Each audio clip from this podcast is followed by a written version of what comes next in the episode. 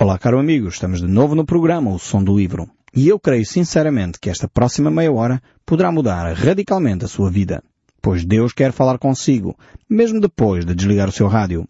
Eu sou Paulo Chaveiro e nós hoje estamos a retomar as nossas considerações sobre este precioso livro profético que nós estamos a estudar. É o livro de Miqueias. Nós temos visto grandes assuntos neste livro e certamente extremamente atuais para cada um de nós. Por isso mesmo nós vamos começar por ler este capítulo 6 que tem tanta riqueza para as nossas vidas. Diz assim, então o livro de Miqueias, capítulo 6, verso 8. Ele te declarou ao homem o que é bom, o que é, ó homem, o que o Senhor pede de ti, senão que pratiques a justiça e ames a misericórdia e andes humildemente com o teu Deus. A voz do Senhor clama à cidade e é verdadeira sabedoria temer-lhe o nome. Ouve, ó tribo, aquele que a cita. Ainda há na casa dos ímpios os tesouros da impiedade, e o detestável é faminguada. Poderei eu inocentar a balança falsa e a bolsa de pesos enganosos?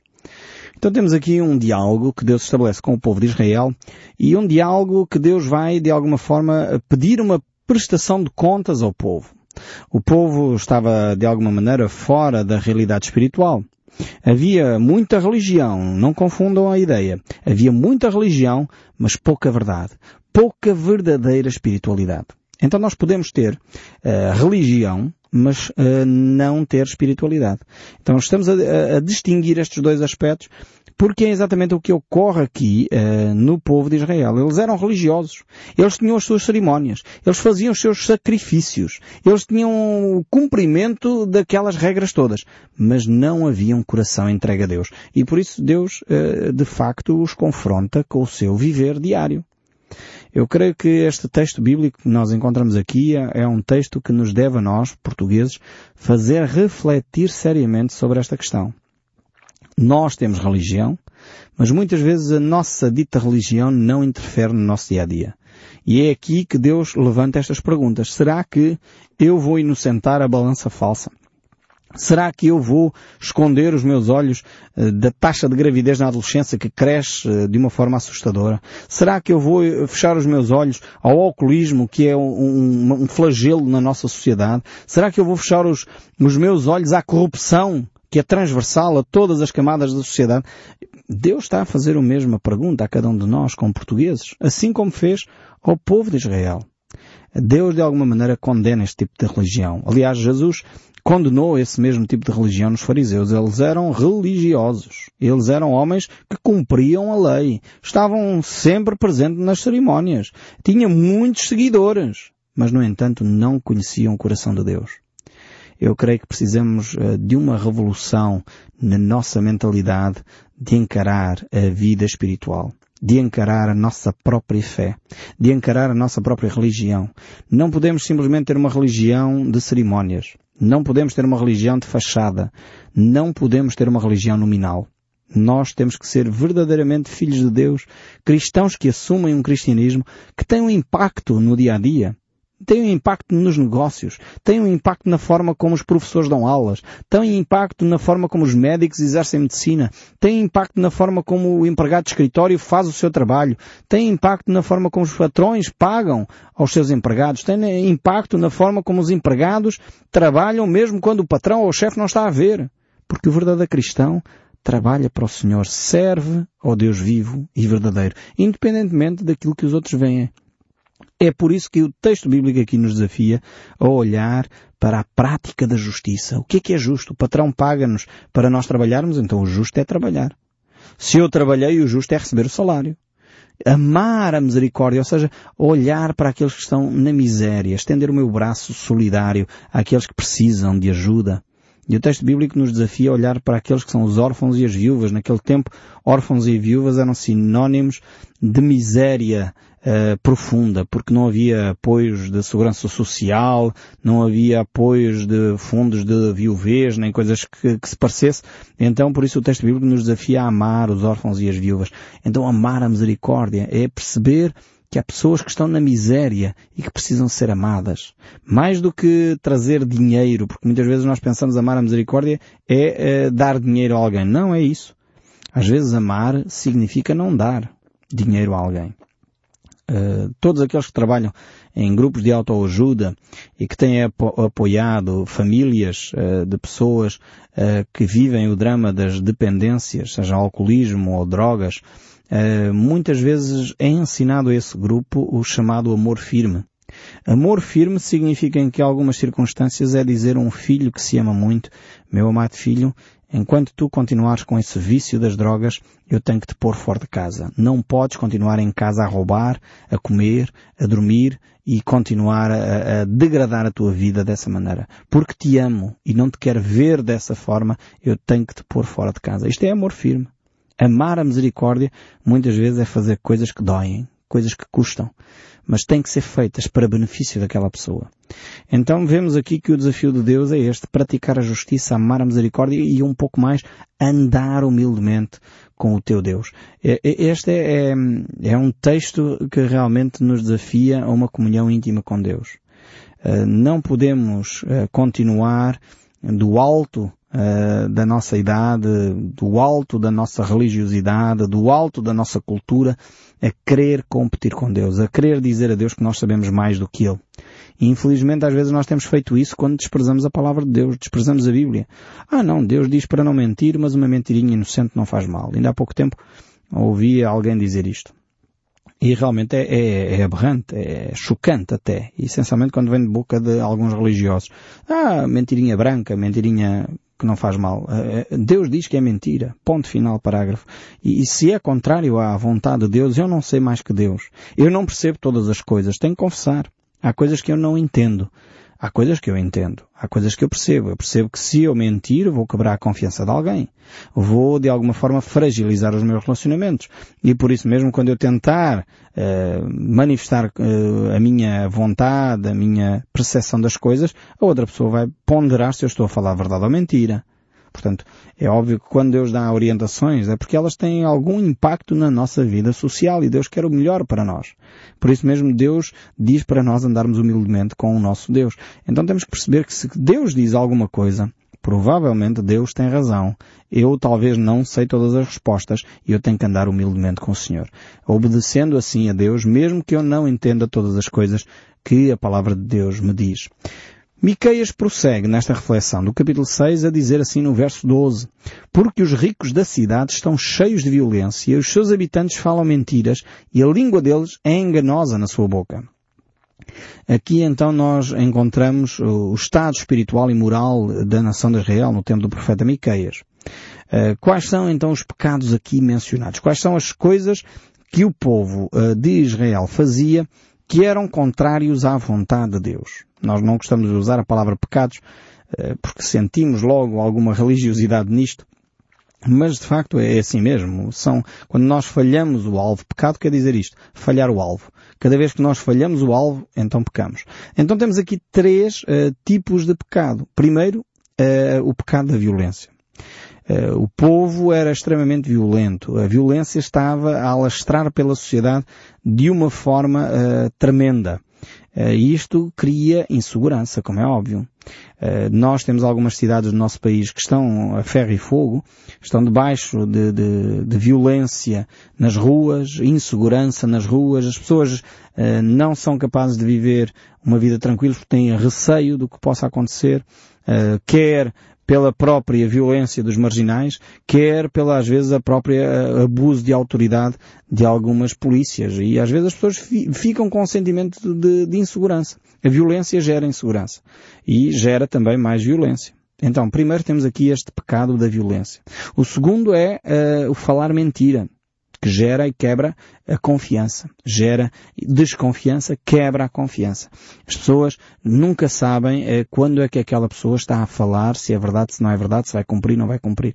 E eu creio sinceramente, já tenho dito isto com, com várias vezes aqui no nosso programa, creio que se o exemplo viesse de cima, os políticos, em primeiro lugar, começassem a falar a verdade e fossem consequentes com a falar a verdade, certamente as mudanças ocorreriam na nossa sociedade e houvesse consequências para quem mente. Se os políticos fossem, eh, quando fossem apanhados numa mentira, eh, houvesse penalização, porque são figuras públicas, não se podem dizer hoje uma coisa e amanhã outra, têm que ser pessoas coerentes, têm que ser pessoas que, que de alguma maneira afirmam e são capazes de, de no fundo, ficar firmes nas suas convicções. Por outro lado, a gente iria ver uma mudança significativa na sociedade. A mentira gera desconfiança. Depois temos aqui o engano uma ação dissimulada, uma coisa mais sútil. Uh, e vemos que muitas vezes as pessoas caem neste erro. O profeta então denuncia este tipo de práticas. Uh, creio que se nas nossas cidades, no nosso país, uh, estas mudanças ocorressem, certamente o nosso país seria muito diferente. Haveria certamente menos violência, haveria menos mentira, menos engano e certamente haveria mais confiança, consequentemente, mais segurança, mais paz, e as pessoas poderiam certamente estar mais tranquilas para produzir muito mais ah, ao seu redor, porque de facto sentiam-se bem, sentiam-se seguras para poder desenvolver aquilo que eram as suas competências os seus trabalhos uh, de uma forma diferente. Então é, é o desafio de Deus para as cidades, é o desafio de Deus para o mundo no fundo. As nações, as cidades podem declarar muitas vezes estados de calamidade pública diante de terremotos, diante de secas, diante de enchentes, mas é triste não ver quando há este flagelo de uma forma transversal na cidade, eh, não haver o mesmo empenho dos líderes eh, a proclamar um estado de sítio, a proclamar uma emergência pública por causa da mentira, da injustiça, do engano, da violência que muitas vezes campeiam no nosso meio. Precisamos realmente de mais oração. Precisamos de voltar à palavra. Precisamos de voltar ao Evangelho e assumir o nosso cristianismo com mais propriedade. Eh, era necessário realmente que eh, desde o empregado que faz o trabalho mais humilde até o patrão mais bem sucedido do nosso país aplicasse estes princípios, eh, realmente as coisas mudariam. Aliás, a palavra de Deus nos diz, bem-aventurado é o povo cujo Deus é Senhor. Ou seja, é o povo em que Deus reina efetivamente naquela sociedade. Como seria bom se isto acontecesse na nossa sociedade. Como seria bom que os 98% de cristãos em Portugal fossem efetivamente cristãos. Vivessem o cristianismo. Eu creio que eh, para já acabaria muitas das discriminações que ocorrem no nosso país. Porque a pessoa olharia, amaria a misericórdia estaria a amar aqueles que são mais carenciados. Então não iria estar a discriminar pessoas. Acabaria uh, a presunção, acabaria a corrupção, acabaria uma série de, de defeitos e de vícios que a nossa sociedade tem. Uh, realmente precisamos voltar a estes rudimentos da fé. O verso 13 aqui do capítulo 6 do livro de Miqueias diz assim, Assim também passarei eu a ferir-te e a deixar-te desolada por causa dos teus pecados. Então a nação de Israel seria ferida por Deus e ficaria desolada por causa da forma como se tinha vindo a conduzir. Deus leva a sério o assunto do pecado. Uh, Deus não é o Pai Natal. Eu creio que um dos grandes erros que nós cometemos é pensarmos que Deus é de facto o Pai Natal. Que Ele vai desculpar toda a gente no final e afinal depois dá um presentezinho a todos e, e vivemos uma noite feliz. Uh, Deus não é o Pai Natal, efetivamente. Deus é um Deus de amor, sem dúvida. Mas Deus também, porque nos ama, ele vai nos confrontar com as nossas uh, fraquezas, com os nossos pecados, porque Ele quer que nós cresçamos. Ele quer mudar, de facto, a nossa vida para uma qualidade de vida, porque a maior parte dos pecados que nós cometemos, em primeiro lugar, nos prejudicam a nós próprios. E depois, em segundo lugar, prejudicamos os terceiros. E é por causa desse prejuízo que nós uh, temos, em termos pessoais e em termos de, de ferir aqueles que estão ao nosso redor, que é necessário que o pecado seja tratado. Dando um exemplo, se eu alimento amargura no meu coração, eh, alguém me disse alguma coisa e eu fico ali a remoer aquilo e fico e amargurado, e, enfim, não vou tratar do assunto com a pessoa, não vou confessar esse, essa minha fraqueza, essa minha fragilidade, eu vou cortar relações com aquela pessoa. E Deus não quer isso. Deus quer que eu viva uma vida de paz com aqueles que me rodeiam. E por isso mesmo ele condena esse tipo de prática. Eu ficar amargurado a remoer aquele sentimento ali como se aquilo me fizesse bem. E alguns de nós pensamos que assim estamos a martirizar aquela pessoa que nos ofendeu. Antes pelo contrário. Estamos a, a martirizar-nos a nós próprios. É por isso que Deus aqui mostra claramente que Ele vai ter que tratar deste problema do pecado. E, eu dei só um exemplo da amargura. Podia dar muitos outros exemplos. Uh, praticamente para todos os pecados poderia dar exemplos de como se nós não tratarmos, se nós não formos confrontados, às vezes nós nos acomodamos. Não queremos resolver o problema. E Deus quer que nós vivamos uma qualidade de vida superior àquela que temos. Mas para isso temos que ser sérios na forma de tratar as nossas fraquezas. O verso 14 ainda daqui do livro de Miqueias diz Comerás e não te fartarás. A fome estará nas tuas entranhas. Removerás os teus bens, mas não os livrarás. E aquilo que livrares, eu entregarei à espada. Agora Deus vai falar sobre a forma como Ele vai agir uh, para com uh, o povo de Israel. Uh, o povo e a grande paixão do povo era uh, possuir bens. Parece que não mudamos muito desde aquela época. Continuamos a querer ter mais casas, mais carros, mais telemóveis, mais, mais micro-ondas, mais isto, mais aquilo, mais aquilo outro. E a paixão do povo é ter. Ter, ter, ter, ter, ter, ter. Um, eu creio que houve uma grande mudança entre a geração moderna e a pós-moderna. Enquanto que a, a geração uh, moderna, uh, ela de alguma forma desenvolvia o materialismo, era o ter, queria ter mais porque não tinha no passado, hum, a geração pós-moderna desenvolveu o consumismo, que é algo diferente. Eu tenho, mas tenho que ter a última geração disto. Eh, seja de computadores, telemóveis, carros ou outra coisa qualquer.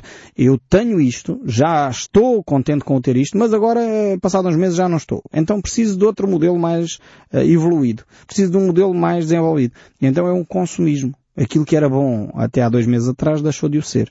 Então entramos nesta correria do ter. O povo aqui de Israel não era muito diferente de nós. Mudou só no fundo eh, os parâmetros, mudou só no fundo o objeto que era para adquirir. Mas na realidade a emoção, o sentimento, a atitude era a mesma. Era querer ter e confiar nessas coisas, pensando que de alguma maneira Deus não iria perceber que eu afinal estou mais egoísta, que eu afinal estou mais a olhar para mim próprio, estou mais invejoso. Estou mais desejoso de ter as coisas do que de partilhar com aqueles que estão necessitados. E é por isso que Deus diz uh, que as coisas um dia vão chegar ao fim. Comerás, mas não te fartarás. Ou seja, nunca estamos satisfeitos com nada. E esta atitude cria, cria uh, deficiências emocionais, cria problemas uh, psicológicos até, porque a pessoa é um insatisfeito por natureza, quer dizer, fica insatisfeito sempre, nunca está contente. Uh, eu compreendo perfeitamente isto, porque durante algum tempo eu identificava-me com este aspecto. Eu estava constantemente insatisfeito, alcançava um objetivo, mas aquilo não era suficiente, queria ter mais pode até parecer saudável, no sentido que vamos progredindo, vamos evoluindo, vamos alcançando cada vez mais, não estamos conformados, quer dizer, não entramos numa situação de conformismo. Pode parecer uh, positivo, mas quando é já uh, uma situação em que nós nunca estamos efetivamente satisfeitos, nunca tiramos prazer do que alcançamos, então torna-se doentio, torna-se pecado. Deus realmente quer tratar consigo e comigo este tipo de situação. Ele quer nos trazer a uma qualidade de vida superior. Ele quer nos trazer a um espaço onde nós nos podemos uh, satisfazer com a sua presença, não tanto se eu tenho tudo e mais alguma coisa, ou se não tenho nada. É interessante ver que o apóstolo Paulo dizia a certa altura que ele sabia estar satisfeito em todas as circunstâncias, tendo o que comer e tendo o que ter, ou não tendo, passando necessidade. Infelizmente hoje em dia até a própria religião enveredou por um caminho que é aquele cristão que tem fé tem que ter muita coisa, tem que ser rico. Isto não se encontra em lado nenhum nas Escrituras. Aliás, vemos aqui que Deus vai fazer uma, uma terapia, um jejum de bens para a nação de Israel poder uh, focar a sua atenção no que é essencial. O, profeta continua, semearás contudo, não cegarás. Pisarás as azeitonas, porém não te ungirás com o azeite. Pisarás a vindima, no entanto não beberás o vinho o profeta então continua a descrever este jejum que uh, Israel iria passar, um jejum promovido por Deus, um jejum de bens materiais. Ou seja, eles não iriam ter o conforto, eles não iriam ter o azeite, eles não iriam ter estes bens essenciais para o povo de Israel, que geram riqueza. Eram os bens de, de, que geravam riqueza, que mostravam uh, prosperidade no meio da nação de Israel. E porquê? Porque Deus queria que eles concentrassem a sua atenção naquilo que é essencial. E o que é que era essencial? Ainda se lembram? Praticar a justiça, amar a verdade e andar humildemente com o Senhor. Este então é o desafio de Deus para cada um de nós. E por isso mesmo Deus vai aqui trabalhar uh, com esta nação uh, desta maneira. Este, este assunto que Deus traz aqui com Miqueias uh, não era novo Deus já estava a trabalhar com o povo de Israel e isto aqui vemos a paciência de Deus exatamente por causa disso. Já nos reinados de Acabe, já nos reinados anteriores, eh, já Deus havia começado a trabalhar com o povo de Israel. E isso era um fenómeno recorrente.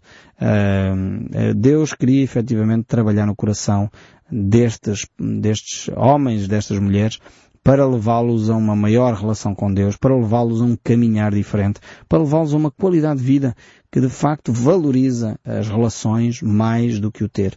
E o verso 16 aqui de Miqueias ainda diz, porque observaste os estatutos de um rei e todas as obras da casa de Acabe e andaste nos conselhos deles para que eu faça de ti uma desolação dos habitantes da tua cidade, um alvo de vaias, assim trarei sobre vós o próprio dos povos. Então uh, vimos já que este Deus aqui refere dois reis, Honri e Acabe, que foram os reis uh, terríveis neste sentido de conduzir a nação para fora dos caminhos de Deus, levando-os para a idolatria, para o ocultismo, sacrifícios humanos e realmente uh, foi um período extremamente negro da vida de Israel e Deus pacientemente veio a trabalhar com o povo de Israel até que chegou a este ponto para efetivamente eles reconhecerem o seu pecado, abandonarem o seu pecado, porque o desejo de Deus é que nós abandonemos a, a idolatria. Aliás, quer no Velho, quer no Novo Testamento, Deus desafia o povo a abandonar a idolatria. Em 1 João, só para citar um texto, diz assim, Filhinhos, guardai-vos dos ídolos. E estava a falar para cristãos. Então é possível ser cristão e ao mesmo tempo viver debaixo da idolatria. Compete a cada um de nós discernir aquilo que está no lugar de Deus. E se está no lugar de Deus é ídolo. Seja a esposa, os filhos, uma imagem de escultura que lá temos em casa, uh, algum líder religioso, alguma pessoa que fez bem no passado, seja o que você entender que está no lugar de Deus, você tem que retirar. Porque Deus efetivamente quer um espaço único no seu coração. Ele quer se relacionar consigo, porque Ele quer abençoar a sua vida. E eu espero sinceramente que você continue a ouvir o som deste livro, mesmo depois de desligar o seu rádio. Deus o abençoe ricamente e até ao próximo programa.